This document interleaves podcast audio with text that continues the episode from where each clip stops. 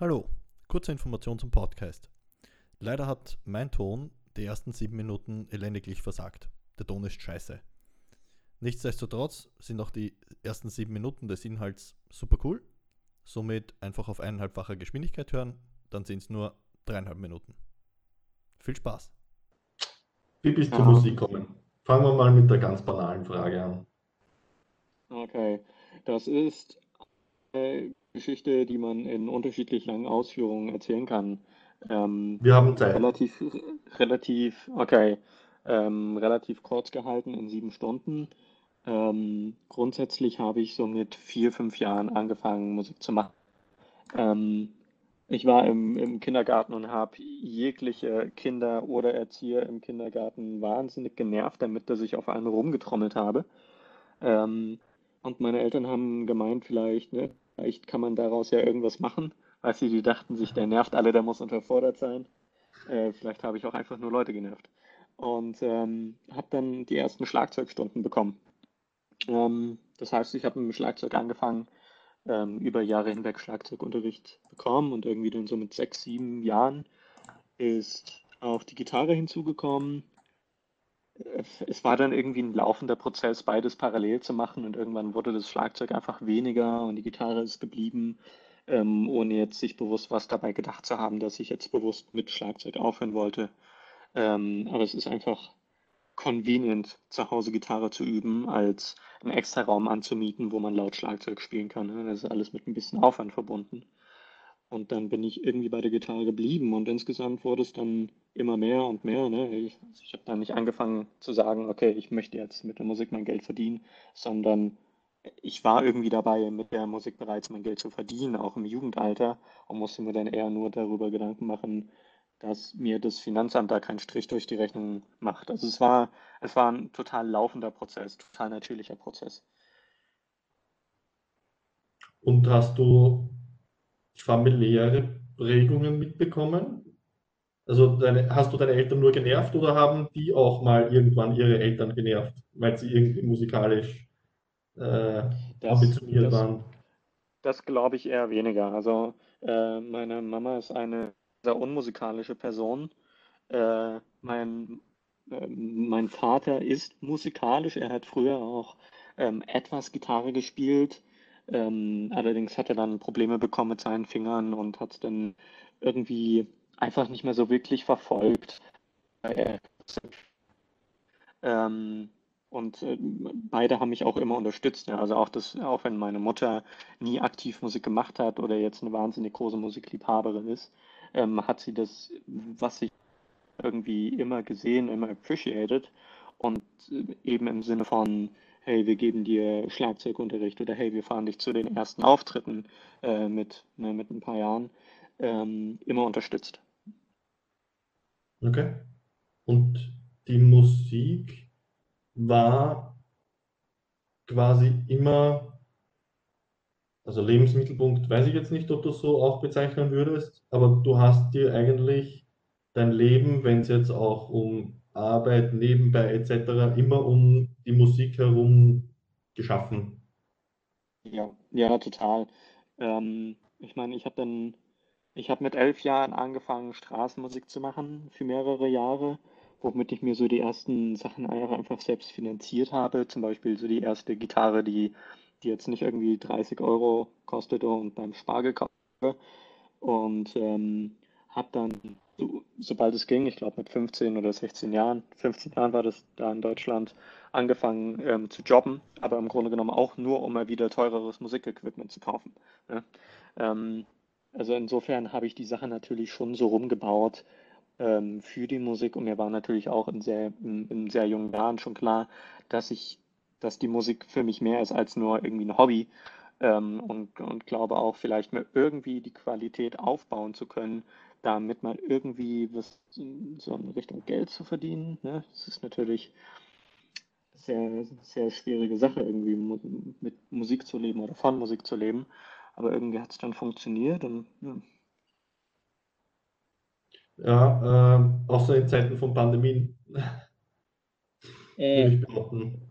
Das, das, ist, das, ist, ein, das ist ein wirklich ein schwieriges Thema. Also ähm, ich meine, klar, jeden trifft stark, ja, aber erst recht, erst recht äh, Künstler ähm, haben natürlich, haben natürlich sehr zu leiden unter den aktuellen, unter den aktuellen Entwicklungen, weil es ist nun mal nichts Essentielles im Sinne von, wir brauchen es zum Überleben, die Lebensmittelindustrie wie, wie die Pflege etc. Und dementsprechend wird es halt auch vom, vom Staat irgendwie nicht so unterstützt, wie es eigentlich wünschenswert wäre. Ne? Weil Musik ist überall, man kann überall kostenlos Musik zugreifen. Und was, was kostenlos ist oder was als kostenlos wahrgenommen wird, wird dementsprechend auch nicht wirklich finanziell unterstützt, wie zum Beispiel die Autoindustrie. Ne? Das mhm. ist schwierig. Vor allem, weil ja quasi als noch klein Künstler unter Anführungszeichen ja wirklich effektiv eben von den Auftritten, von Konzerten etc. lebt und nicht eben von Tantiemen. Ja Total. Ich, glaub, ich, glaube auch, dass es tatsächlich nicht unbedingt eine Sache von noch kleineren professionellen Musikern ist, ja, also die irgendwie in eins, zwei Bands spielen, sondern auch von größeren ähm, Bands, die, sagen wir mal, so Tausender Hallen füllen irgendwie. Ähm, ich meine, früher war es so, dass man irgendwie Alben produziert hat, äh, damit sein Geld verdient hat mit dem Verkauf davon und getourt hat, um die Alben zu promoten. Ja, und heutzutage machst du eigentlich nur noch ein Album, äh, um irgendwie zu promoten, dass du auf Tour gehst, weil jeder weiß, wie teuer die Konzerttickets geworden sind. Verdient man heutzutage als Musiker durch Konzerte und durch den Verkauf von Merchandise auf den Konzerten. Mhm. Und dadurch, dass jetzt die Konzerte einfach nicht stattfinden können, klar, es wird Musik gestreamt. Ähm, aber es ist ja, glaube ich, mittlerweile weit verbreitet irgendwie, wie viele Künstler von, von Streaming-Diensten erhalten, vor allen Dingen von, von Spotify, iTunes oder Apple Music zahlt noch verhältnismäßig etwas mehr als Spotify aus, gemessen an den Klicks. Ähm, das ist, wenn da noch ein Produktionsteam dahinter steht und ein Label und Leute, die du zahlst, egal ob Fotografen oder fürs Artwork, das ist, das ist keine Grundlage, um davon zu leben. Das heißt auch, Musiker, die in wirklich bekannten Bands spielen, kommen jetzt nicht drum herum, um irgendwie in Videocalls Schüler zu unterrichten oder sich irgendwelche anderen Wege aufzumachen, um weiterhin irgendwie in der Musikindustrie oder was danach gelagert ist, weiterhin damit zu leben. Ne? Wie denkst du, dass sich quasi die derzeitige Situation jetzt effektiv auf deine Musik, also auf dein kreatives Schaffen auswirkt, weil du eben nicht blöd gesagt, live performen kannst, eigentlich. Also, weiß nicht, du wirst es sicher üben, also da, da bist du ja sicher drin bleiben. Aber denkst du, dass du, dass du, wenn nicht, ich kann die, die Frage schwer formulieren, weil ich mich schwer reinversetzen kann, quasi in, in, in dein künstlerisches ja, ja, Schaffen. Aber ich, ich glaube, du weißt ungefähr, wohin ich will mit der Frage. Genau, ich, ich, ich glaube, wohin du willst. Also, ähm, es hat einfach den Effekt auf mein musikalisches Schaffen, auf mein eigenes Projekt und meine Musik, ähm, dass dann nicht so viel nach vorne geht. Ja? Also klar, ich kann, ich kann schreiben, ich kann Aufnahmen machen und sowas, aber ähm, effektiv als verhältnismäßig äh, unbekanntes Projekt, weil ich, also ich muss natürlich stark äh, unterscheiden zwischen den Projekten, mit denen ich arbeite, die natürlich teilweise auch deutlich bekannter sind und quasi meine eigene Musik die natürlich nicht so bekannt ist, weil ich da auch ehrlicherweise in den letzten drei Jahren nicht so viel Aufwand reingesteckt habe, weil ich mehr für andere gearbeitet habe. Ähm, dass sich das eher entwickelt, wenn du als junge Band tourst. Ja? Du bist Supportband von einer bekannteren Band, du spielst kleine Clubs und hier und dort und sowas. Und in der Summe lerne ich einfach viele neue Leute kennen und finden das cool, was du machst. Ja? So, so erreicht man als, als Band ein natürliches Wachstum.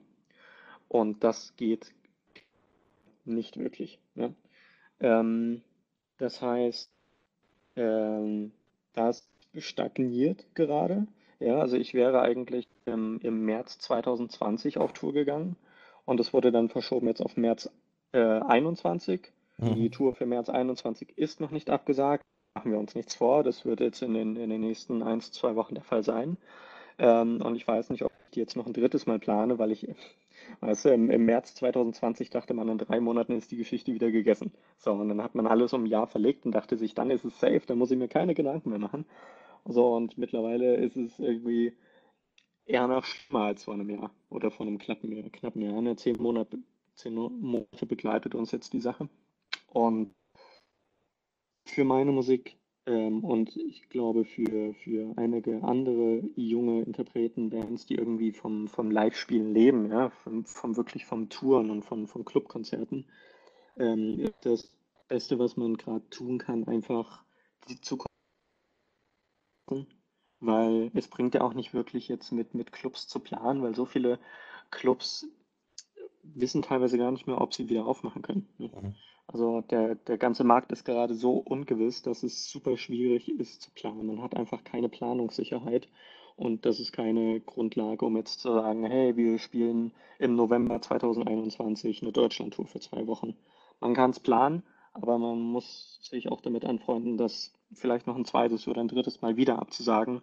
Von daher kann man die aktuelle Arbeitskraft irgendwie vielleicht auch in andere Dinge stecken. Ja, dass man vielleicht schreibt, dass man für andere mitproduziert und vielleicht einfach irgendwie das Beste aus der Zeit macht, auch wenn es manchmal vielleicht nicht super konstruktiv ist. Okay. Und wenn du jetzt unter Anführungszeichen reflektierst und mal das letzte Jahr quasi Revue passieren lässt oder, oder dich reinfühlst, quasi wie es dir jetzt ging und wie es dir in, in Relation eben zur Musik ging, gab es auch quasi irgendwelche positiven Effekte im Sinne von so ein bisschen eine Art Reset und ein bisschen wieder unter Anführungszeichen eine Neuorientierung finden, wie du dich vielleicht musikalisch aufstellen willst oder irgendwas Neues ausprobieren. Also gab es so eine Art Reset auch irgendwie? Ähm, es gab, es gab nicht wirklich so ein, so ein krasses Reset. Ähm, Im Grunde genommen hat es mich eigentlich abgehalten, vor allen Dingen Dinge anzugreifen, anzugehen, die, ähm, die ich bis dato gemacht habe oder machen wollte. Ne? Mich irgendwie weiterzuentwickeln, sowohl im sportlichen Kontext, sowohl im musikalischen Kontext, wie auch im privaten Kontext. Ja? Ich meine, meine, meine Eltern leben in Deutschland und ich meine, ich bin das letzte ich weiß nicht, seit einem halben Jahr nicht mehr dort gewesen oder so und auch jetzt über Weihnachten nicht. Also das sind alles Sachen, die da, ähm, ich weiß nicht, es ist schwierig da irgendwie zu sagen, hey, es hat auch eine positive Entwicklung für mich genommen, weil er wirklich, ja? ähm, wenn das, wenn, wenn das die Richtung ist, in, in die du deine Frage gestellt hast. Ja, also prinzipiell, ich, ich, ich versuche halt immer aus, aus schwierigen, schwierigen, negativen Situationen auch irgendwas Positives zumindest zu sehen, ja. Ähm, ja. Äh, es ist halt in der Situation, aber gerade wenn es um die Musik geht, natürlich, das ist wieder was ganz was anderes, wenn das de facto komplett wegbricht, ja. ja. Ja, vor allem. Also ich meine jetzt nicht nur auf die nicht auf so große Sachen gebrochen. Na klar, kann ich jetzt sagen, ich habe im Sommer angefangen, wirklich Rennrad zu fahren, ja, und bin jetzt viel mit dem Rad umhergefahren und das waren alles schöne Dinge. Und sie bereiten mir sehr viel Freude. Ähm, aber das ist jetzt äh, vielleicht, es ist, eine, es ist eine sehr kleine Sache. Man versucht sich natürlich mit solchen Sachen irgendwie dennoch jetzt den Spaß zu erhalten. Ähm, aber ich, damit kann man seid ihr, es abschließen, ja.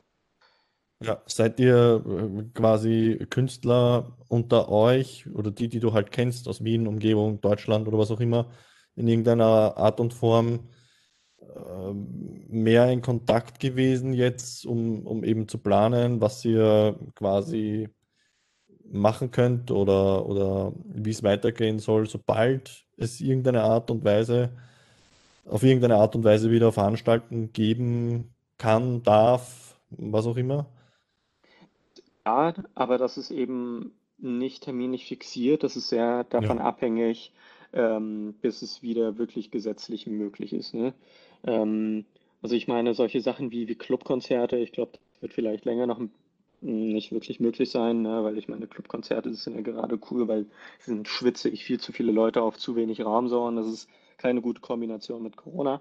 Mhm. Ähm, aber solche Sachen wie mit, äh, mit einem Projekt, was ich in Deutschland habe, Arnold Zilmer, irgendwie wieder ins Studio gehen für ein neues Album im Frühjahr oder im Sommer, wenn es geht, wieder mit, mit einer Gala-Band unterwegs sein. Also das ist, das sind jetzt so die, die Sachen, die man sich irgendwie erhofft, dass es wieder möglich sein wird.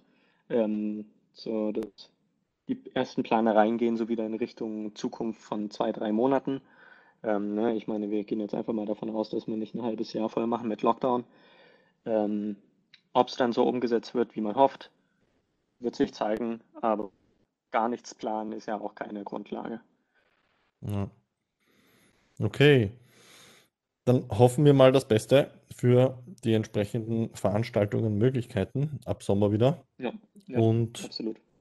Und ja, gibt es irgendeine Möglichkeit, dass man jetzt effektiv Musiker unterstützt, die quasi in einem oder die hauptsächlich eigentlich im Status sind, dass sie noch eben äh, keine Tandemen verdienen oder eben äh, nicht schon, äh, keine Ahnung, wie viele, wie viele Stadien äh, vollgespielt haben, dass sie ein bisschen Geld auf der Seite hätten. Äh, gibt es irgendeine Möglichkeit, gibt es irgendwelche Plattformen, wo man Musiker in irgendeiner Art und Weise unterstützen kann? Ja, es gibt ein, es gibt ein paar Plattformen, man kann das auch direkt bei Bands natürlich selbst machen, wenn jetzt die Bands Merchandise haben, ja, dass du irgendwie Merchandise kaufst äh, und, sowas oder, oder wenn Bands irgendwie bei Bandcamp sind, dass du die kaufst oder am, am Ende des Tages auch die simple Sache, dir das letzte Album zu bestellen, so ganz undigital, ganz analog. Ähm, oder sogar die Platte, ja, es kommt ja auch immer mehr in Hm. Mode. Ähm, aber ich meine, am Ende des Tages es ist ja auch fraglich, ob du mit 30 neuen T-Shirts zu Hause sitzen möchtest, weil ne, wir sind im Lockdown, da trägt man eh kein T-Shirt. äh, von daher, ja, ich weiß nicht. Ähm, ehrlich, also mit Sicherheit gibt es Künstler, die haben sich da mehr Gedanken drüber gemacht. Ähm, die würden mir jetzt vielleicht ins Wort fallen und sagen, hey, da gibt es aber noch die Möglichkeit und die Möglichkeit. Hm. Ähm, irgendwie im, im Zuge der Digitalisierung. Also ich glaube, alles, was man da irgendwie machen kann, hat mit dem Internet zu tun, auch in Richtung digitale Konzerte. Ähm, man, es, man kann vielleicht irgendwie eine, eine Alternative finden. Es ist natürlich jetzt auch nur zur Überbrückung gut, ne? Hm. Weil am Ende des Tages wollen Leute vor Bühnen stehen und die, die Lautstärke mitnehmen, das Feeling mitnehmen und die Bands wollen auf der Bühne stehen und das, dasselbe tun, ne? Und ja, es wieder geht, muss man sich halt über irgendwie nicht Videos hochladen, Online-Konzerte machen, auch wenn, ne? Ja. Okay. Also es bleibt auf jeden Fall spannend die nächsten Wochen und Monate. Aber wir werden einfach, ähm, ja, wir müssen alle einfach zusammenhalten und schauen, dass wir so schnell wie möglich den Ja. ganzen Scheiß hinter uns bringen. Das ist ja das Also Einzige, wir eigentlich bleibt es entspannt, es, es, es bleibt eher langweilig, weil man sitzt zu Hause, weißt Ja, das, ja, es bleibt ja, langweilig. ja, es ist, es ist wirklich schon, wirklich schon ein bisschen mühsam. Ja, vor allem nachdem du ja heuer, nein, voriges Jahr dein, deine, de- deine Tour äh, am 19. März gestartet hättest, zu meinem Geburtstag. Genau, genau. Ja, Da hätten wir in Wien gespielt, wenn ich mich richtig erinnere, ne? richtig. Ja, Ja, deswegen ja. umso noch doppelt bitter Scheiße, was auch immer. Aber gut, Ja, werden wir nachholen.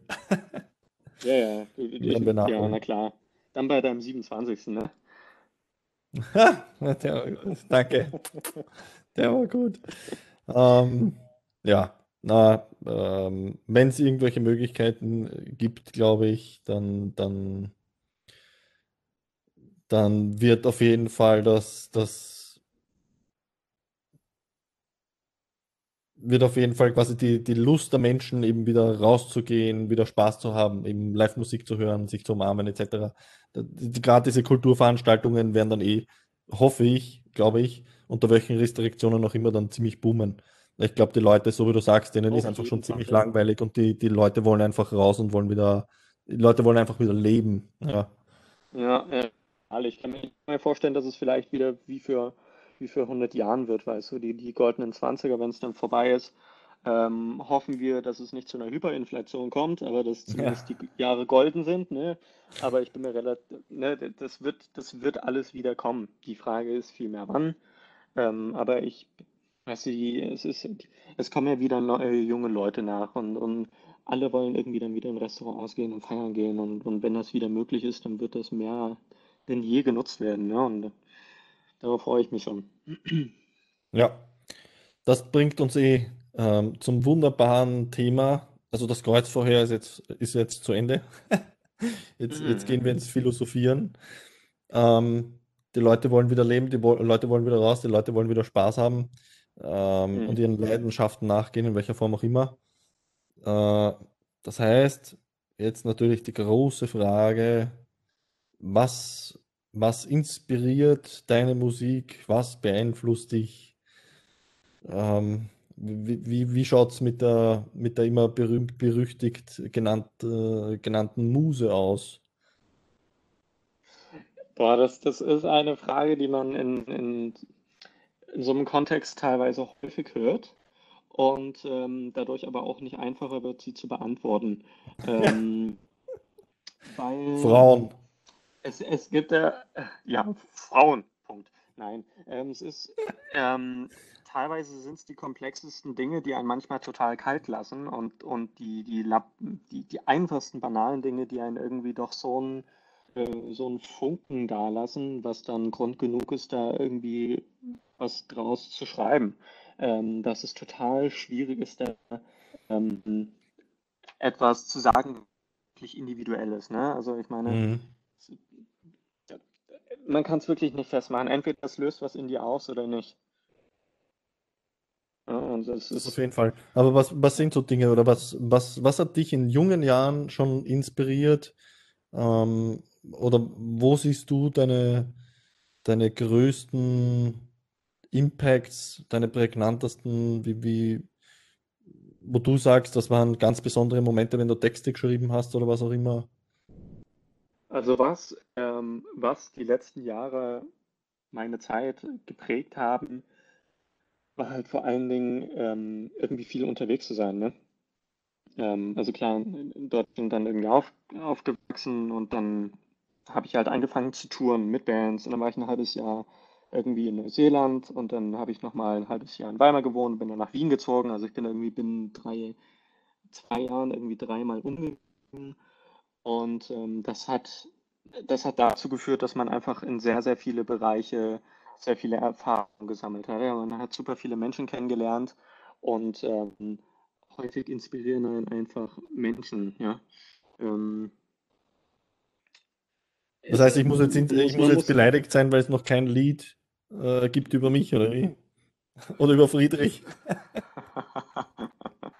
ja, mal, mal ein Lied für uns schreiben, Jakob. Mal, mal schön, mal, mal, sehen, wie man das texten kann, dass es ästhetisch klingt. Nee, nee, nee, nicht jetzt. Ähm, weißt du, man, man, muss sich bei, bei dem Beantworten von so einer Frage, was inspiriert, dann irgendwie super Mühe geben, finde ich, äh, dass hm. es nicht super cheesy klingt. Ja, also da, da denke ich direkt irgendwie an, an den ganzen Deutschpop. Irgendwie, wenn ich auch, wenn ich an in Richtung Böhmermann denke mit Menschenleben tanzen Welt, falls du das kennst. Äh, das, äh, na, aber es, äh, es, gab ja sicher sehr emotionale Momente, die in irgendeiner Art und Weise eben es, es, es gab, es, es, gab absolut emotionale Momente. Also es gibt zum Beispiel einen Song, den, der, der ist noch nicht veröffentlicht, den hätten wir logischerweise mit auf der Tour gespielt. Mhm. Ähm, da ging es darum, dass ich in, in Neuseeland ähm, jemanden kennengelernt hatte, der ist an der syrischen Grenze ähm, aufgewachsen und das war das erste Mal, dass ich mit jemandem über, also klar, der Krieg in Syrien ist immer noch ein, nach wie vor nicht weg, aber zu der Zeit, vor ein paar Jahren, war der natürlich noch aktiver. Ähm, dass, dass mir jemand, dass ich mit jemandem darüber gesprochen habe, der wirklich vor Ort lebt. Ähm, was, was einfach so das Weltbild ein bisschen verändert hat. Ne? Ich meine, es ist ein Unterschied, ob man, ob man von gewissen Situationen wirklich Erzählungen bekommt, ne? Und du siehst, ähm, wenn der, wenn dir jemand erzählt, wie, wie viele Emotionen in dem Gesicht da, da, da rauskommen, oder ob du einfach irgendwie was im Newsticker äh, bei der ja, bei der Zeit im Bild liest. Ne? Mhm. Dass irgendwie, was weiß ich, in, in Moria wieder was abgebrannt ist oder so. Und das ist schon so, ja, okay, ist scheiße, aber nächste Nachricht. Und das hat mich im Nachhinein, auch wenn ich es nicht gedacht hätte, ziemlich mitgenommen. Ähm, am, am Ende sind auch Trennungen, auch manchmal mit Menschen, mit denen man gar nicht zusammen war, irgendwie immer eine Grundlage zum Schreiben. Ne? Ich meine, wie viele Songs wurden geschrieben im, im Zuge von irgendwelchen Auseinandergehungen, egal in welchem Sinne, ob mit irgendwelchen Liebhaber oder Freund, Freunden, Freundinnen. Hm. Ja, spielt eine wichtige Rolle, auf gut Deutsch. Ja, total. Absolut. Es ist so schön, darüber zu schreiben, so, so schrecklich schön. Ist das dann noch ein, ein, eine Art von Verarbeiten? Ja, klar. Also manchmal schreibt man auch einen Song und man, ne, man, man lässt sich ein paar Tage Zeit damit und kommt zu dem Resümee, dass es so schlecht ist, dass man den doch lieber nicht veröffentlicht oder lieber, lieber nicht mit auf Tour mitnimmt.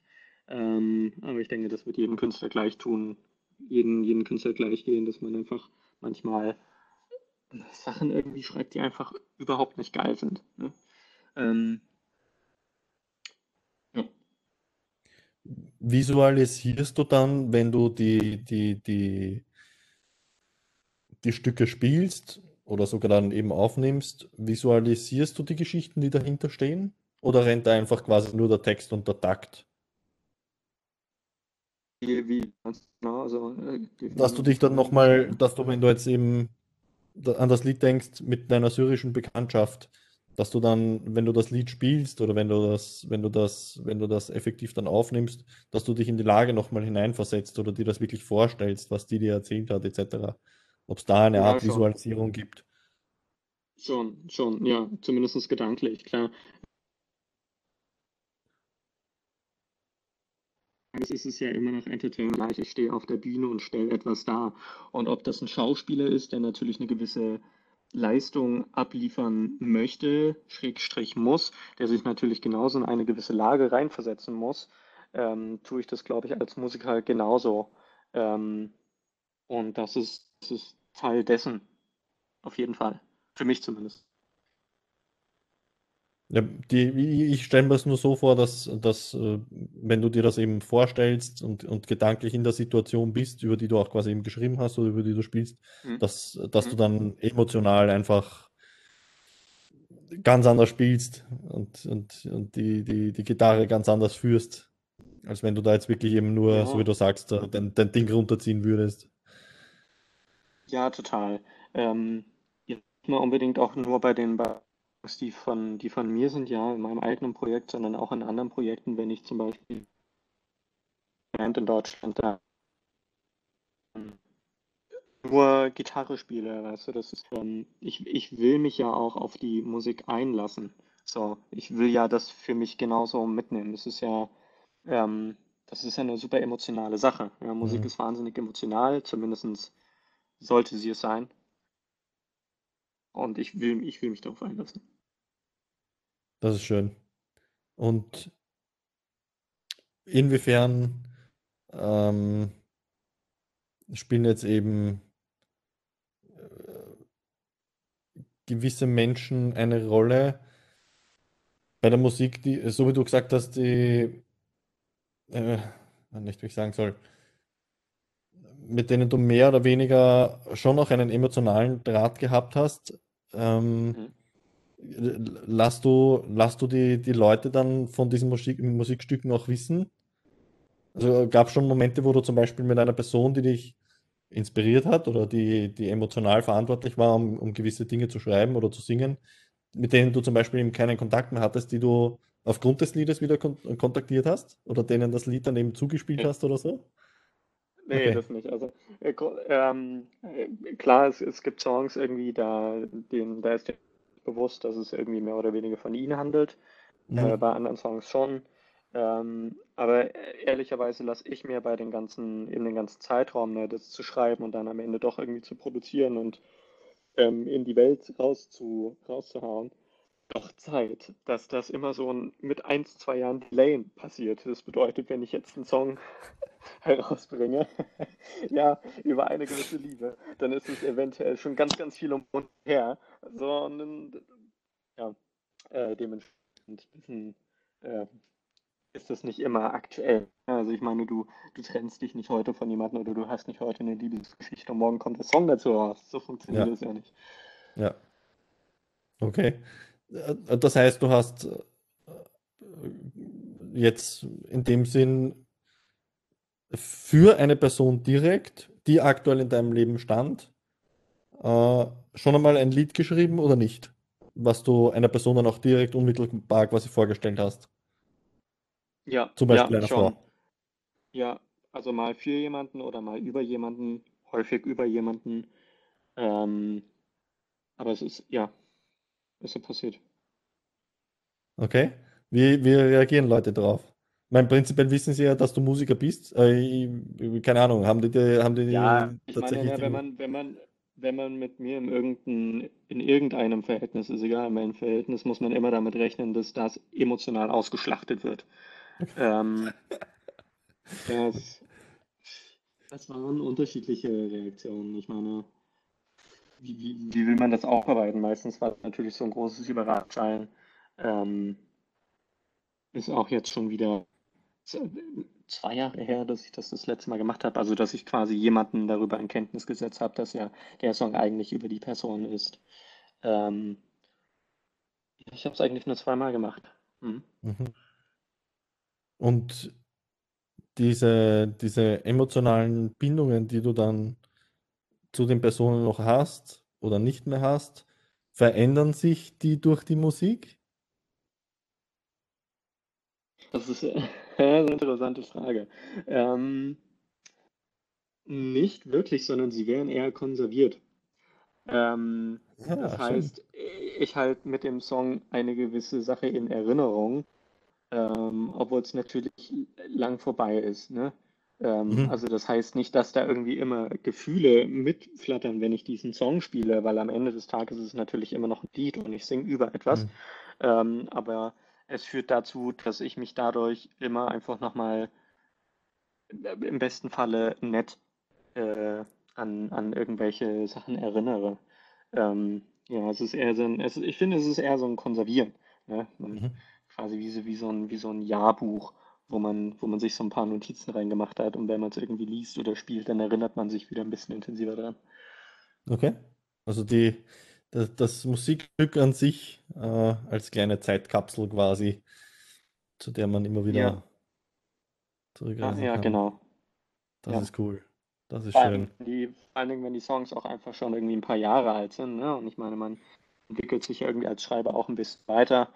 Ähm, und im besten Fall hat man dann auch Songs von vor ein paar Jahren, wo man sagt, ach Mensch, das hätte ich, das ist ganz gut so, weil so häufig kritisiert man ja Arbeit im Nachhinein, weil man denkt, ich hätte viel anders machen können. Ähm, aber es ist dann schön, wenn man irgendwie Songs hört, die, wo man immer noch irgendwie ein gutes Gefühl zu hat und sich dadurch erinnert. Ist schon schön. Ja. Das heißt, die Musik war auch ein Werkzeug für dich, um, um dich persönlich, was die charakterliche Bildung an sich betrifft, sehr geprägt hat, weil du über die Musik auch selber eben, weil wir schon wie angesprochen, weil es auch eine Art Verarbeitungswerkzeug ist, dass du, keine Ahnung, jetzt äh, salopp formuliert quasi über die Musik gelernt hast, auch eben besser mit, mit, mit, mit Emotionen, egal in welcher Hinsicht, ob jetzt positiv, negativ oder was auch immer, entsprechend umzugehen. Ja, das, das weiß ich nicht. Ich meine, so, so reflektiert ist man ehrlicherweise nicht immer. Ne? Hm. Ähm, aber am Ende des Tages habe ich mich auch häufig gefreut, wenn mich etwas einfach so emotional gecatcht hat, dass ich das als Grundlage nutzen könnte, konnte, um darüber etwas zu schreiben. Ja, also ich, ich, es ist ja nicht so, dass ich das, dass ich die Musik immer als Mittel zum Zweck einer Verarbeitung genommen habe, sondern ja auch froh war, wenn, wenn ich so viel Input hatte, um wieder einen Song zu schreiben. Weißt du, manchmal kommt Monate einfach nichts bei raus, zumindest nichts Gutes, was man, was man einfach gerne hätte. Und wenn dann nach, ein paar Monaten irgendwie doch mal wieder der Funke für etwas kommt und, und das Musikalische passt, dann, dann, dann, dann freue ich mich auch einfach darüber. Das ist schön. Und die, hm, die Vorstellung, wenn sie jetzt, wenn wir wieder zum Thema Frauen kommen, Mhm. ist, ist das, ist das Thema, ist das Thema Musik für die Frauen, wenn ich sagen soll, schon, schon noch ein, ein romantischer Faktor, auch in heutigen Zeiten und in, und in deiner Altersklasse quasi? in, in meiner Altersklasse von 47, absolut, ja. ähm, es, ich, ich, weiß nicht, woher das getriggert wird, klar, ich meine, ähm, nicht bei allen Frauen, ne? Ich meine, es, es gibt Frauen, die, die stehen irgendwie auf, auf diesen musikalischen, künstlerischen Typ, egal in welchem Sinne, ob der jetzt ob der Bildhauer ist oder, oder irgendwas anderes in, in, in diesem Sinne. Mhm. Äh, und es gibt halt Frauen, die sagen, die können halt auch damit überhaupt nichts anfangen, ja. Die, die sagen, ich brauche ich brauch einen Maurer, ich brauche einen Arzt. Ähm, und das, weißt du, das, das ist, es muss was Greifbares sein. Und ich meine, das, was ich als Musiker, als Musiker mache, das ist ja nicht immer so, so greifbar. Ja, mhm. das ist ja, das ist, das ist häufig so eine krasse Gefühlssache und entweder man mag es oder nicht. Glücklicherweise gibt es viele, die das zu schätzen wissen, ja. Die, die das zu schätzen wissen. Äh, ja. Verstehe. okay. Ähm, und, und welchen, welchen Bezug, welchen Bezug würdest du jetzt, egal, ähm, alters, altersunabhängig, sehen, wenn es um Musik als Kommunikationsmittel gibt? Ist das, ist das, also ich, also für mich zumindest persönlich, ist Kommunikation eine Form der Sprache. Also ich kann ja mit Musik, mit entsprechenden Musiktiteln, die weiß nicht, eher happy sind oder eher ein bisschen melancholisch sind, etc. Unter Anführungszeichen auch kommunizieren. Wenn ich jemandem das Lied schicke und keine Ahnung, sage jetzt quasi, äh, äh, nicht, gerade meine Stimmung einfach, äh, mhm, mhm. ist das, ist das trotzdem in eurer, Gen ja gut, du hast wieder einen anderen Bezug, aber eben bei den Leuten, die du kennenlernst, bei den Menschen, die du kennenlernst oder die eben keinen Musikbezug hast, ist das für die auch noch so ein, so ein, ein Transportmittel von Kommunikation? Ja, ich denke schon, wenn vielleicht aber auch unbewusster.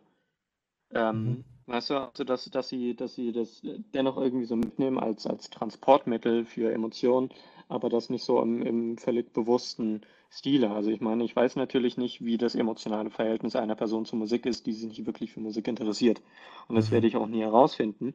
Aber ich, ich denke schon, dass ein Großteil der Menschen halt doch die Musik als Grundlage nimmt, um, um Emotionen zu übermitteln. Ja, und funktioniert eben gut, ne, wenn ich jemanden, wenn ich jemanden einen Song schicke, ne? Und ich meine, es drückt ja auch so Gruppenzugehörigkeit aus, ja. Das ist ja, wenn man irgendwie die, dieselbe Musik da hört oder, oder gerade irgendwie auf der auf derselben Welle schwimmt, eines, eines Interpreten, der gerade irgendwie ein bisschen größer wird, das ist ja, das ist ja auch cool im Sinne von, hey, du, du weißt du, dass, dass man denselben Artist hört, wo man eigentlich den kennt keine andere Sau. Mhm. Und hast du das Gefühl, wenn du eben mit den Leuten, die du jetzt kennenlernst, wieder bezogen trotzdem auf deine Altersgruppe, wenn dich einfach interessiert, ähm, dass, dass, dass die Leute die Musik oder die, die eigentliche Arbeit, so wie es das du machst, zum Beispiel dieses Instrument, äh, dieses Instrument zu spielen, wird, wird das noch wertgeschätzt? Wird das weniger wertgeschätzt? Sind die, sind die jüngeren Generationen abgestumpft durch den ganzen äh, elektronischen Müll, der ja doch viel im Umlauf ist, der eigentlich relativ simpel gestaltet ist? Also, wie ist die Wertigkeit? Glaube, ich glaube, das kann man nur bedingt am, am Alter festmachen. Ähm, okay. Logischerweise habe ich in meinem direkten Umkreis sehr viele Leute, die sehr wohl schätzen, ja, ins, in, instrumentale Musik irgendwie zu lieb zu haben und zu machen, auch weil ich natürlich viele Musiker in meinem Umkreis habe. Ähm, dennoch ähm, glaube ich schon, dass man insgesamt etwas abgestumpfter ist. Ähm, nicht mal auf Grundlage von elektronischer Musik. Ich meine, ich, ich höre auch öfters total gerne elektronische Musik. Es ist ja nicht so, dass es immer so eine Entweder-Oder-Entscheidung sein muss. Man kann ja auch äh, instrumentale Musik hören, elektronische Musik. Ja. Ähm, es ist aber einfach ein Unterschied beides. Ich glaube, Elektronik, äh, Beats im Game äh, einfacher accessible sind als, als Instrumentalmusik. Dadurch ähm, ver verschwimmt das so ein bisschen ähm, so das, ja, es gibt irgendwie super viele Leute, die auf einmal irgendwie DJ sind, weil sie mal auf irgendeinem Geburtstag von der Tante Hilde aufgelegt haben und so. Und Ähm, kann es insgesamt, glaube ich, nicht am Alter festmachen. Ne? Das, das, Okay. ist, das würde ich so sagen. Ja, also hängt es einfach doch eher ähm, vom, vom Gesamteinfluss der Umwelt bzw. der Menschen ab. Ja, ja, Das ja. hängt davon ab, unter welchen Umständen die groß werden, ja, mit, mit ähm, wie Eltern geprägt wurde, was die, was die Eltern für Musik gehört haben, ja, oder ob sie das überhaupt nicht geschätzt haben. Also ich bin zum Beispiel, meine Eltern waren häufig auf Konzerten, ja, und ähm, Mhm. dadurch bin ich einfach mit instrumentaler Musik groß geworden, aber ähm, es ist total abhängig davon, aus welchem Kreis man kommt. Okay, aber cooler Übertrag, weil das, das wäre jetzt auch eine meiner nächsten Fragen gewesen, weil du gesagt hast, von wegen groß werden. Wie, Mhm. wie jetzt nicht im, im Sinne der, der, der Künstler, dass die jetzt groß werden, sondern wie du eben groß geworden bist oder mit welcher Musik. Das heißt, die Musik, Ja. die deine Eltern gehört haben und wenn sie auf Konzerte gegangen sind, etc., da war schon was dabei, was dich auch interessiert hat. Ja, ähm, das hat sich aber phasenweise interessanterweise verändert. Also fand ich das mega geil. Ja, alles, was sie Mhm. gehört haben. Ähm, und dann irgendwann im, im Jugendalter, da ging mir das so richtig am Arsch. Da wollte ich, also ich fand es wirklich schrecklich. Dann haben sie ihr, ihr Howard Carpendale gehört und sowas. Hm. Und ähm, dann irgendwann, jetzt so in den, in den letzten Jahren, dachte ich mir, weißt du, so Konzerte von, von Peter Maffay und sowas, das waren eigentlich coole Sachen, weißt du? Das, das war nicht alles scheiße. Ähm, das ist äh, wie auch das Thema zuvor ähm, phasenabhängig. Mhm. Ähm, es war viel Scheiß dabei, wie zum, wie, zum- wie zum Beispiel Howard Carpendale. Tut mir leid, falls ich jetzt einen Howard Carpendale-Hörer äh, irgendwie beleidige. Ähm, ähm, aber es war auch nicht, es war, es waren auch coole Sachen dabei, ja, auch wenn ich so an Udo Lindenberg denke. Wow, schon cool. Definitiv. Äh, gibt schon ein paar coole Sachen. Äh, und hast du in diesen frühen, jungen Jahren dann schon irgendeine Art Musikidol gehabt, wo du gesagt hast, okay, ähm, weiß ich nicht, der Typ spielt so geil Gitarre, äh, in die Richtung soll es gehen oder Das kam, das, das kam erst äh, später. Also ich meine, in den frühen Jahren war Schlagzeug und da war es einfach dadurch, dass, wie eben genannt, meine Eltern viel Peter Maffay zum Beispiel gehört haben, der Schlagzeuger von Peter Maffay, Bertram Enger heißt der. Das fand, fand ich ziemlich cool, weißt du, der hat, der hat immer, der hat immer mit Sonnenbrille gespielt und so, so Drummer-Handschuhe, weißt du, und äh, das war halt cool. Ähm, damals fand ich das. Und, ähm, und irgendwann, als ich wirklich intensiv angefangen habe, Gitarre zu spielen und mich auch mit, mit einfach mit Sachen wirklich intensiv auseinanderzusetzen, ähm, dann habe ich irgendwann John Mayer kennengelernt. Ähm, und äh, das ist, das ist so bis heute wahrscheinlich der Künstler, den ich am meisten gehört habe. Und wo, wo ich wahrscheinlich auch meinen Man-Crush hätte, wenn ich schwul wäre. Ähm, bin extra mit einem Freund im alten Skoda nach Amsterdam gefahren, um aufs Konzert zu gehen. Ähm, ich glaube, das, äh, also Jugend war dann auf jeden Fall davon geprägt. Sehr gut. Und was gibt es jetzt, ähm, ich sag mal, irgendwelche neu moderneren Künstler, die dir sehr zusprechen? Ja, wahnsinnig viele. Also ich, ähm, ich höre wahnsinnig viel ähm, Musik, neue Bands, junge Bands, ähm, weil ich glaube, dass man, dass die erst recht unterstützt werden müssen, indem man sie hört.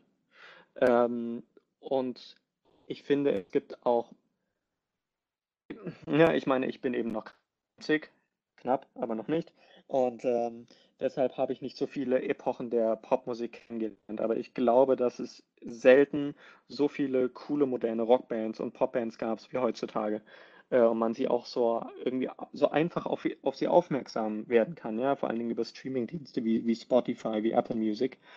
Ähm, und da gibt es wahnsinnig coole junge Rockbands oder die, auch Bands, die jetzt schon ein paar Jahre im Game sind. Äh, Nothing But Thieves zum Beispiel oder, oder die Rival Sons, die jetzt doch schon ein paar Jahre lang irgendwie echt coole Rockmusik machen, aber irgendwie wirklich nicht bekannt ist.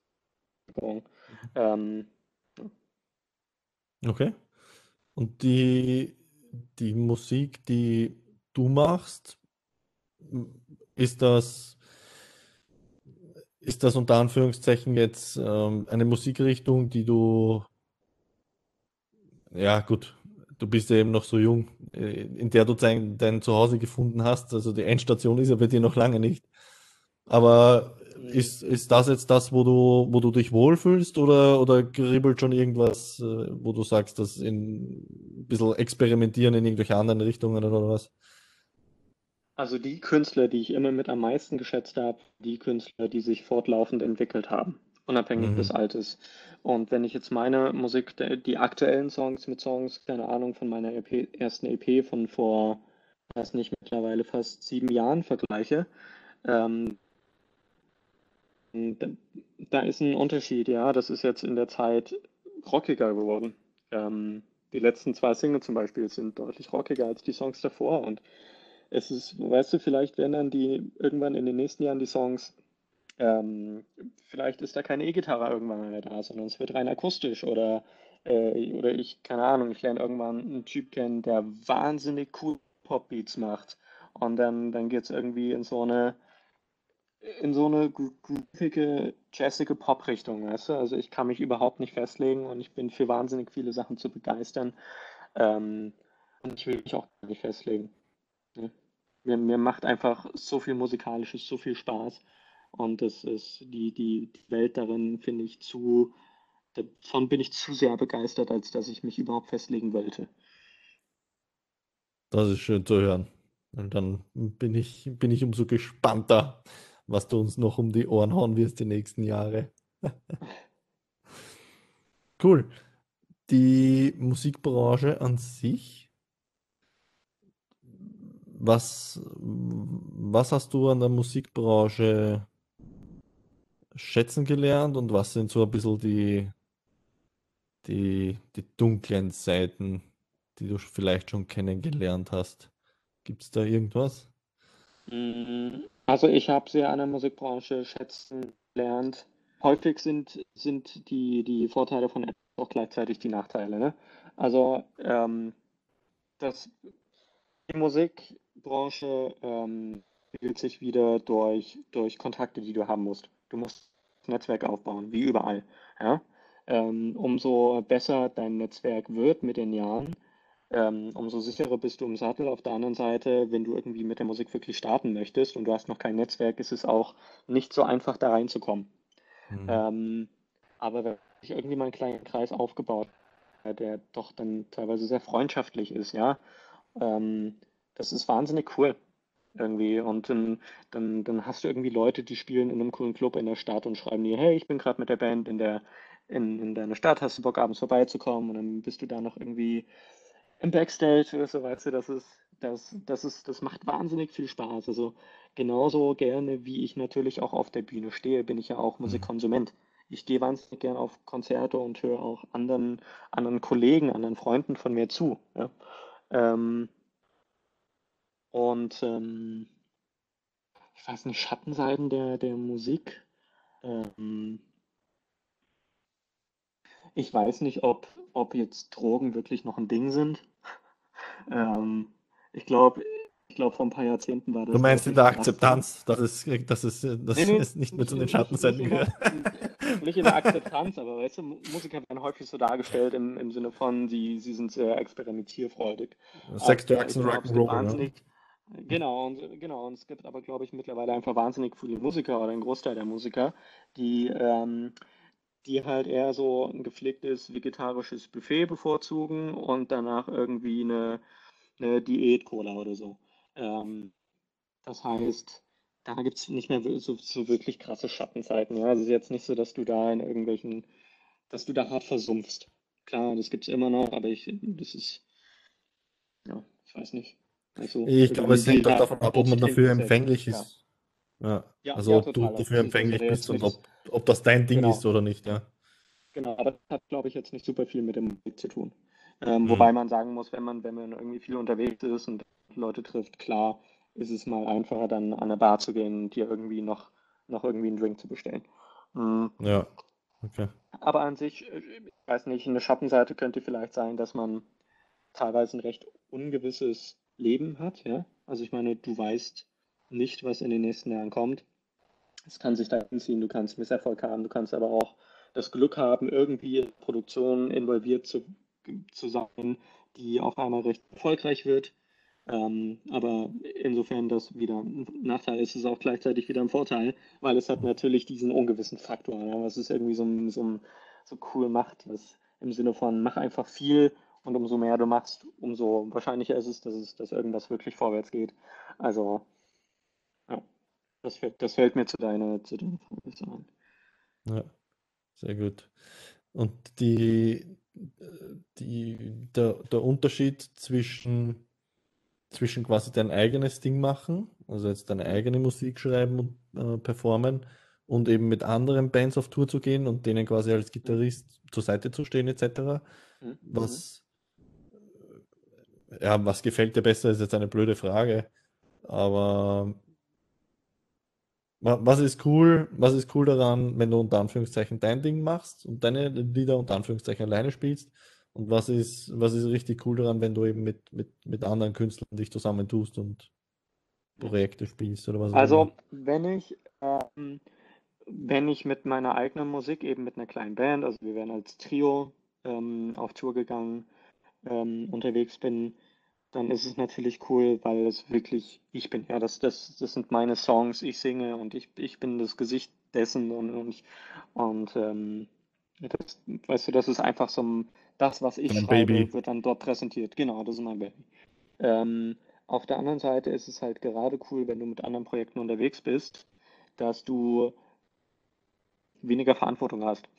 Ganz einfach gesagt, ja. Also du musst dir keine, du musst dir nicht so viele Gedanken machen, ja. Du musst dir, wenn ich irgendwo hingebucht werde, muss ich, muss ich mir nicht Gedanken machen im Sinne von, ähm, wie zahle ich, keine Ahnung, wie zahle ich den Transport und in welchem Hotel schlafe ich, sondern ich schreibe eine Rechnung und ich, ich bekomme irgendwie eine Nachricht, wo das Hotel ist, weißt du.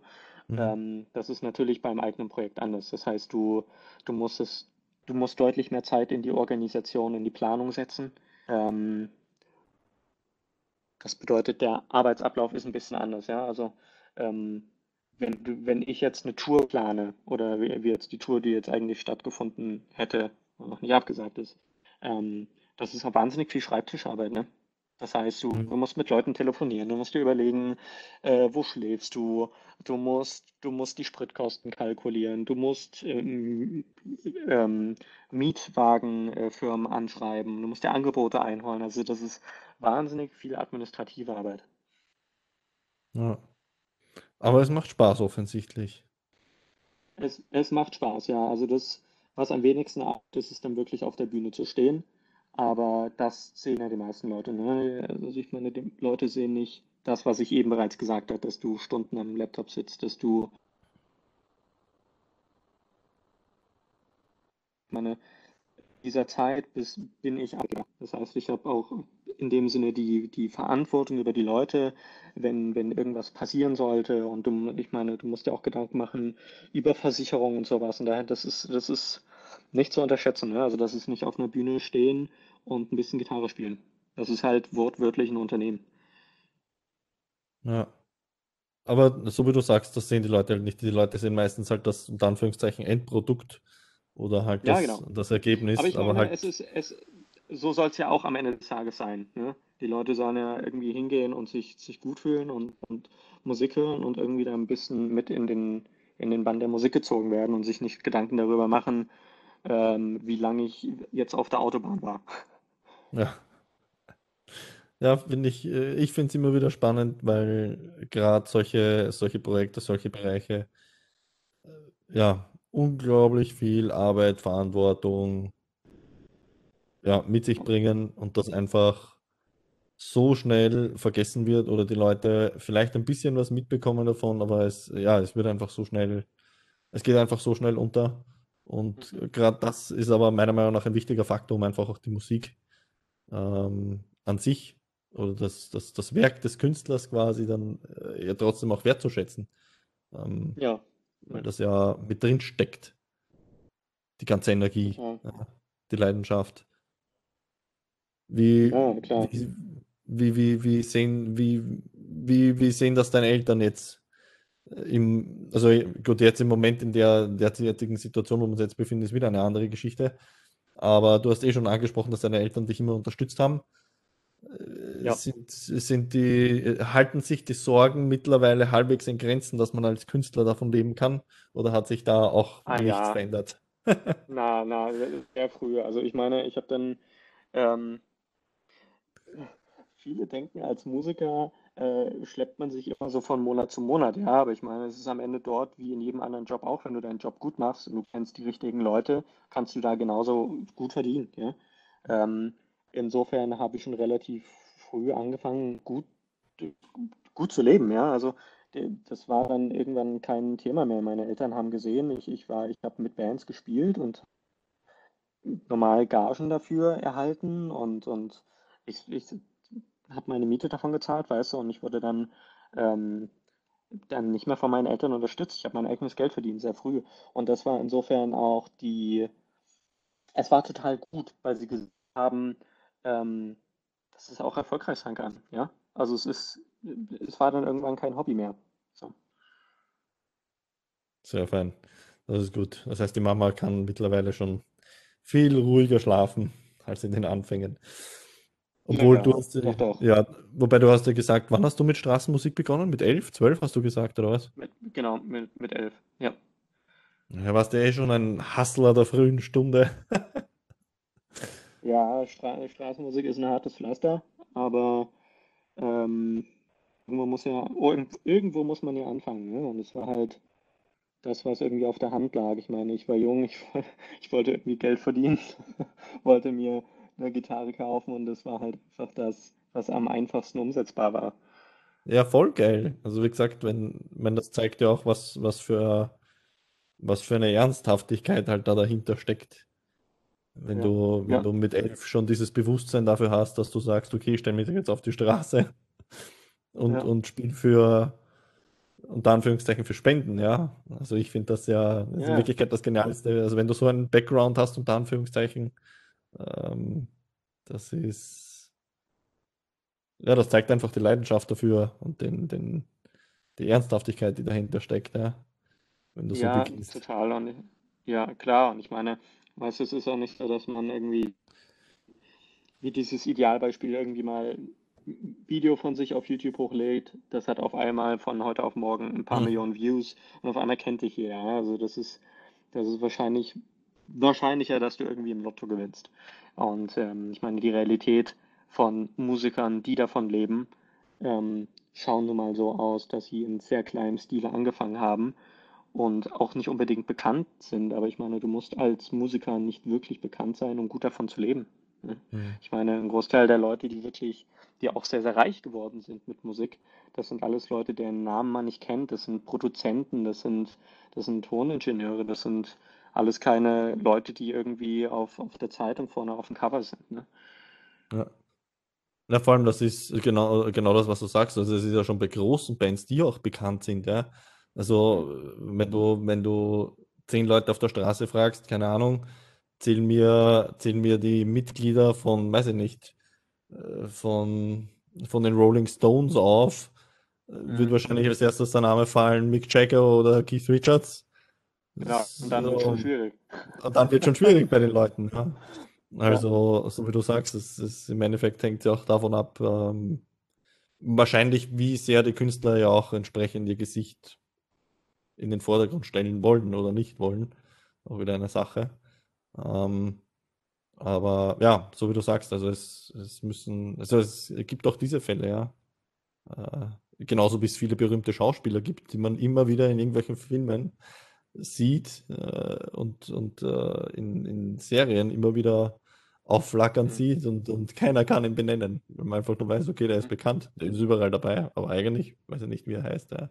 Ja. Ähm, aber ist das, nicht, ist das nicht eigentlich der schönste Grad des Bekanntseins? Weißt du, du hast im Grunde genommen nicht unbedingt diese negativen Folgen von sehr bekannt zu sein, aber du bist offensichtlich so in dem, was du tust, dass du irgendwie überall da bist. Also das vereint doch die Vorteile von allem, oder? Kann ich mir schon gut vorstellen, weil im Endeffekt, ja, weiß ich nicht, auf der einen Seite, ich weiß nicht, ich meine, ich denke da jetzt wieder an irgendwelche Schauspieler. Einerseits ist es sicher weird, wenn ich dann die Leute auf der Straße ansprechen mit von wegen, hey, du bist ja der äh, von dort und dort und dort, aber ich habe keine Ahnung, wie der Name ist. Mhm. Auf der anderen Seite selektiert es sicher viele Leute aus, die sich gar nicht hingehen trauen, weil sie eben nicht wissen, wie du heißt. Also es verschafft dir vielleicht wieder Projekten, ich weiß nicht, ja. Ich stelle, ja, ja. so wie du sagst, genau diesen Grad zu gehen, finde ich, finde ich sehr interessant prinzipiell, ja. Ähm, hm. Meine, ich, da hat man, glaube ich, weniger Einfluss darauf, als man eigentlich glaubt, weißt du? Irgendwann ist es ein Selbstläufer und entweder es läuft oder nicht. Ja. Schauen wir einfach mal in zehn Jahren weiter, wo wir dann stehen. Vielleicht, vielleicht haben wir ja, oder vielleicht hast du dann als, als Ed Sheeran aus Österreich, beziehungsweise aus Deutschland, dann das Problem. dann, dann kannst Ach, du davon erzählen, wie das ist, das Feeling. machen wir uns keine Illusionen. In zehn Jahren sind wir im 87. Lockdown und wir haben alle einen sehr langen Bart. Ja. Also bevor das passiert in zehn Jahren, bin ich spätestens in zwei, drei Jahren weg, habe all meine Sachen verkauft, äh, mixe Cocktails in Südamerika für Kost und Logis, züchte mein eigenes argentinisches Rind und, und lebe ein Leben von jeglichen Medien, Nachrichten etc. abgeschottet. Ja, das klingt nach einer guten Alternative. Schon, oder? Mhm. Also wenn es in mhm. zwei, drei Jahren noch immer Kacke ist, hätte ich gesagt, fuck it. Mixte Cocktails, du stehst hinter der Bar und spielst Musik. Ja. Ich greife ja, deine Kumpels ab, weil alle kannst du eh nicht versorgen. Das ist du jetzt gesagt. Ja. Naja, irgendwie muss ich ausnutzen. Wenn du da am Strand beim romantischen Sonnenuntergang in Argentinien die Mädels bespielst, wie gesagt, irgendwann ist dir auch zu viel. Ja. Ich fange den Rest auf. Alles klar. Dann, dann habe ich für dieses noch nicht existierende Problem bereits eine Lösung. Danke, Marco. Bitte gerne. Der, der Groupie-Solver bin ich. Aber ich finde es echt cool, dass wir den Podcast machen, weil es sind, es sind so viele interessante Dinge dabei, die mich einfach schon immer interessiert haben, aber im Endeffekt mhm. wir eigentlich privat, egal ob jetzt quasi live oder, oder beim Telefonieren, eigentlich nie zu den Themen eigentlich kommen. Also quasi, ja. was dahinter ja. steckt. Also wir sprechen ja, über deine Musik und wir sprechen über Konzerte und Schade und hin und her, aber eigentlich noch nie wirklich in die Materie gegangen, was ich super cool finde, dass wir das gemacht haben, damit ich zumindest im Zuge dessen mal äh, zu diesen Geschichten dahinter komme. Ja. Finde ich echt gut. Ja, ja, total, klar. Ich meine, man, man, man redet ja auch nicht viel darüber, was da irgendwie hin passiert, weißt du? Warum sollte man auch, ja? Also es sind ja nicht Dinge, die super spannend sind. Ja, weiß nicht. Äh, deswegen, wie gesagt, war es ja einer meiner, meiner, meiner Intuitionen, mit dir den Podcast zu machen, damit ich eben mal zu den Fragen komme, wenn ich weiß, dass wenn wir uns sehen, wir halt mehr über Leben und den aktuellen emotionalen Stu Zustand äh, zu reden haben, als jetzt mhm. effektiv, wie ist es eigentlich mhm. dazu kommen, ja.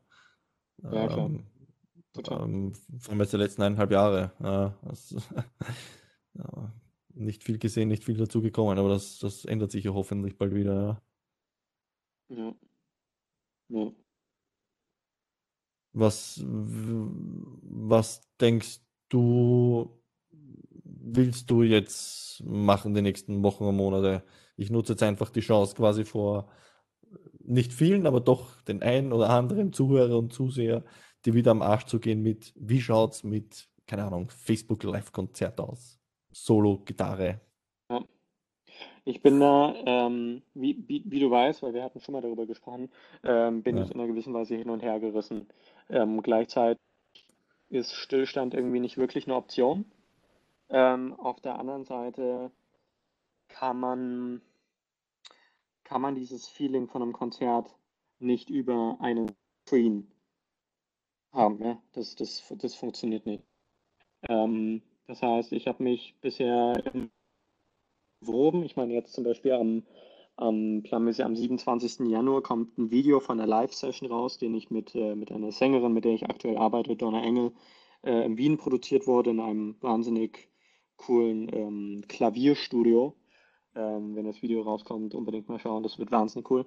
Ähm, aber jetzt das, das Online-Konzert an sich, ähm, ich war dann zeitweise schon fast schon ein bisschen müde, dass ich irgendwie super viele Musiker zu Hause auf der Couch vorm, vorm Handy gesehen habe und mir dachte, das ist, das ist eigentlich nicht der Ort, wo Musik hingehören, weißt du? Und damit Mhm. bin ich gleichzeitig irgendwie ein bisschen traurig geworden und ähm, dass äh, diese Emotionen fließen halt irgendwie ein bisschen als, als Kontra da rein, wenn ich überlege, ey, eigentlich müsste ich mal so ein, so ein Wohnzimmerkonzert machen, so ein Online-Konzert, weil ich bin, mit Sicherheit würden sich vielleicht ein paar Leute darüber freuen irgendwie, weil ich, ähm, ich poste was auf Social Media Kanälen, wenn es was zu posten gibt, ja, und aktuell ist das nicht unbedingt der Fall. Das heißt, häufig ist da einfach nichts. Es gibt keine Updates, keine Stories und keine Posts. Ähm, ja, ich, ich glaube, ähm, du musst mich da mal zwingen, das zu machen. Und dann finde ich keinen Ausweg mehr, irgendwelche Argumente hervorzubringen, weshalb und warum Mhm. nicht. Ähm, und dann, dann wird es auch der Fall sein. Ne? Aber Ja.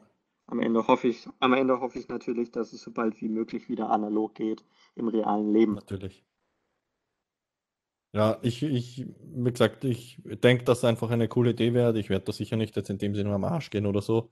Ich werde hin und wieder ein bisschen die Samen sehen dafür und hoffe einfach, Mhm. dass, dass die irgendwann quasi äh, dein innerer musikalischer, kreativer Vulkan äh, platzt und du sagst, scheiß drauf, ich muss jetzt vor Leuten spielen, ich muss mich jetzt hinsetzen, andere Möglichkeit habe ich gar nicht. ja, ja, ja, total. Ich weiß nicht, vielleicht kommt es noch zu dem Punkt, mal schauen. Se- Ja. Sehe den Samen, Marco. Das lassen wir jetzt mal so im Raum stehen. Aber ja, äh, ich, ich, ich werde auf jeden Fall dahinter sein und, und ja, hoffe einfach, dass es passiert, weil du sagst, nein, es muss jetzt einfach sein. Dass es dir dein Bauchgefühl sagt, dass es jetzt Zeit wird. Weil ich es einfach echt cool finde und, und ja, ich, ich weiß nicht, ob du die Stories gesehen hast. Ich habe mir Mühe gegeben, äh, das Lied bei den Insta-Stories irgendwie so aufzuteilen, dass es Ja, halbwegs es flüssig gesehen klingt. heute.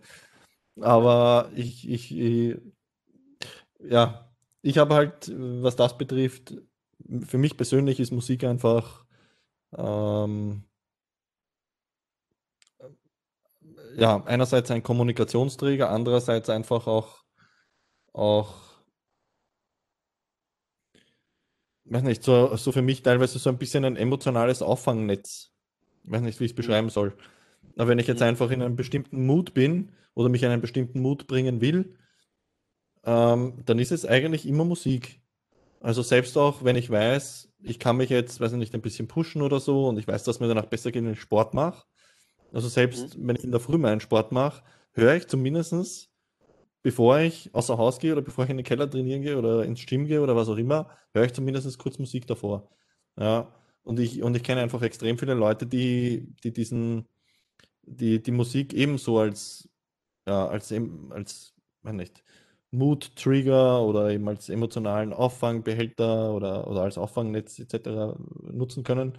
Und deswegen finde ich es einfach schade, wenn, wenn, wenn Leute wie du, die coole Musik machen, ähm, wo, wo auch so eine enorme äh, Authentizität dahinter steckt, wenn die einfach nicht äh, den Leuten in so einer Situation, wo es einfach nicht anders geht, äh, da ein bisschen unter die Arme greifen. Ja? Und Mhm. wie gesagt, ich glaube, dass du das mit deiner Musik eben gut machen könntest, ja. Ähm, Ja. ähm, aber wie gesagt, no pressure. Ja. Ich würde es dann halt gerne umsetzen mit, mit einem guten Licht, du, einer guten Audiospur. Und, Mhm. und nicht irgendwie so mit, mit, mit so mehligem Bild, Schreibtisch bei schlechtem Licht. Ich weiß nicht, darauf habe ich, ich sehe es jetzt einfach mal aus der Sicht, wie es wäre, wenn ich ein Wohnzimmerkonzert, ein, so ein, so ein Online-Konzert schaue, wie ich sehen möchte, ja. Und das ist so. Von daher, ich, ich muss mir einen Plan machen, Marco. Aber der Friedrich hat ein super großes, helles Wohnzimmer mit viel Platz und Raum. Mhm. An Mikros scheitert es bei uns auch nicht. Na, Also weder bei Friedrich noch bei dir noch bei auch, mir. ich wollte gerade sagen, ja. Ja. Ähm, und eine Videokamera, die du quasi als Webcam verwenden kannst, die man aufstellen kann, Genau. ist jetzt auch nicht allzu schwer aufzutreiben. Genau. Ich habe da noch, ich, ich habe da zu Hause noch ein altes iPhone SE, das müsste genügen. Ja, also von dem her, ähm, Location, Mikro, Kamera kriegen wir auch noch irgendwo her. Ja? Na gut, dann da komme ich jetzt nicht mehr raus. Dann machen wir das doch. Ja, und vor allem, du kannst ja zu Friedrich gehen, das ist ja personentechnisch quasi auch erlaubt und möglich. Und Wir, vielleicht wir sind eine Familie. Ja. das sowieso.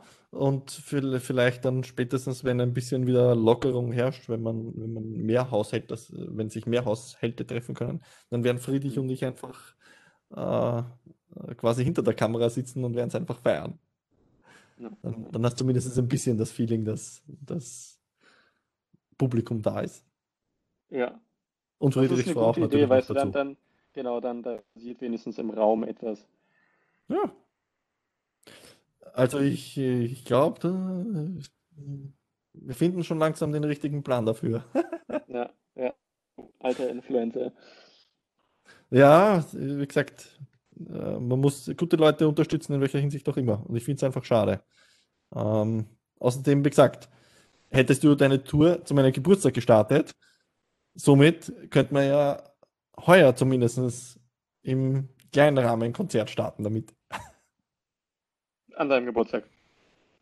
Zum Beispiel. Mhm. Mhm. Ja, dann würde ich sagen, konsultieren wir doch Sebe einmal. Das ist eine schlaue Idee. Und dann werfen wir das mal in Dix. Beziehungsweise im besten Fall ist der Herr Seber ja sowieso ein, ein leidenschaftlicher Podcast-Hörer und wird diesen Podcast Mhm. hören. Und Mhm. sobald er an diese Stelle kommt, Genau. Ich erwarte eines, eine Mail in meinem Spam-Ordner. na, irgendwas müssen wir in die Richtung machen, glaube ich. Ja. Das dürfen wir den Leuten nicht entgehen lassen. Wie ist, also du, deine Gitarre wird jetzt nicht in der Ecke stehen und wird verstauben und verrotten und sich von, von, von Holzwürmern zerfressen lassen oder was auch immer. Aber das, das Übungspensum ist wahrscheinlich schon runtergegangen, oder? Weil du jetzt keine Das Pensum Vorbereitungen auf ist, Konzerte ja. hast. Oder? Total, das Pensum ist runtergegangen und ich hatte Zeit, die Gitarre wirklich nehmen. Ähm, also ich meine, ich habe in der Zwischenzeit auch wieder ein paar neue Gitarren gekauft und irgendwie wieder ein paar verkauft.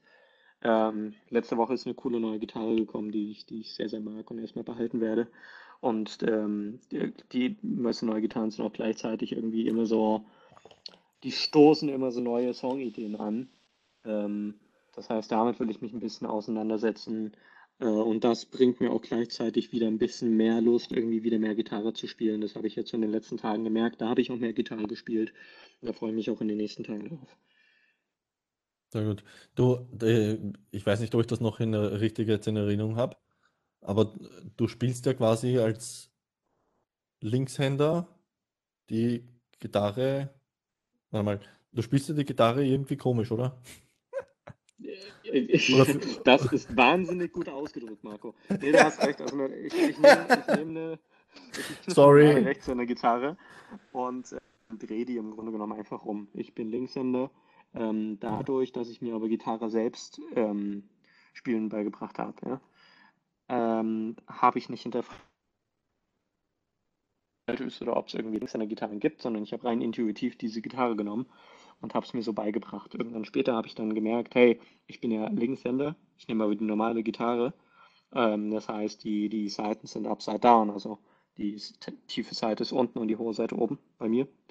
Ähm, aber ich habe es einfach so weitergemacht, weil es hat für mich funktioniert und es funktioniert weiterhin gut. Und ähm, wenn man Rechtshänder-Gitarren spielt, es gibt deutlich mehr Rechtshänder-Gitarren als Linkshänder-Gitarren. Ja, außerdem finde ich, dass Linkshänder-Gitarre auch einfach, einfach scheiße aussehen.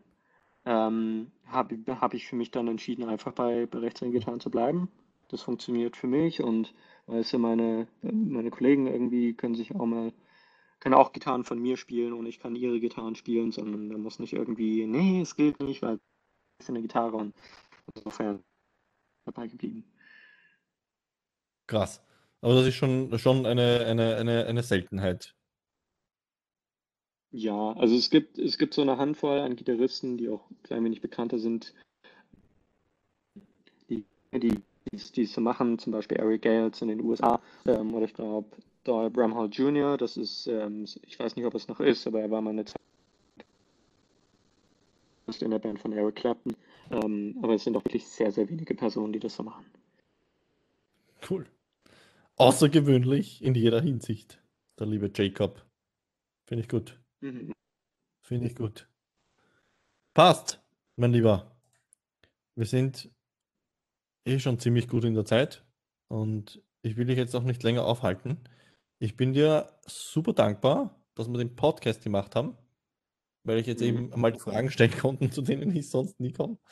Und ich glaube, dass, dass das einfach echt super interessante Insights sind, auch für unsere Zuhörer und für unsere Zuseher, die ein bisschen was auf Musik geben oder selber vielleicht Musik spielen. Äh, echt Ja, cool. ja, ja, voll. Ich hoffe, ich habe gesagt, die sich ganz klug anhören. Ähm, insofern hat es mir sehr viel ähm, Freude bereitet, ne, die, die letzten anderthalb Stunden mit dir zu quatschen.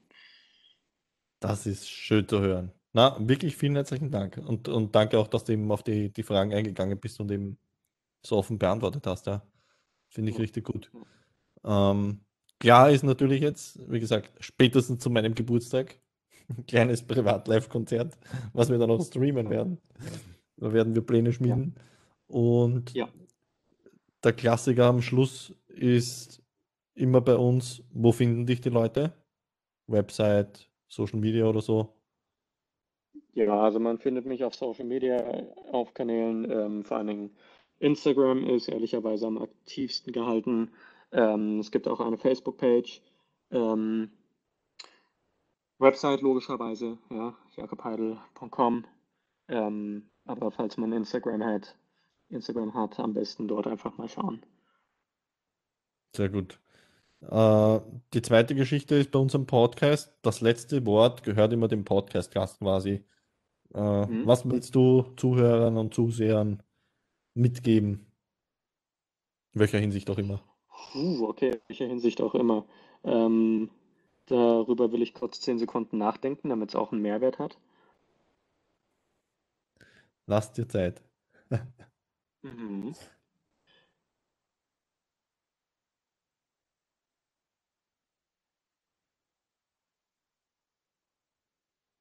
Okay, dann, dann möchte ich zur, zur aktuellen Situation auch mit Corona sagen. Ähm, ich glaube, es ist völlig akzeptabel, wenn man auch zeitweise einfach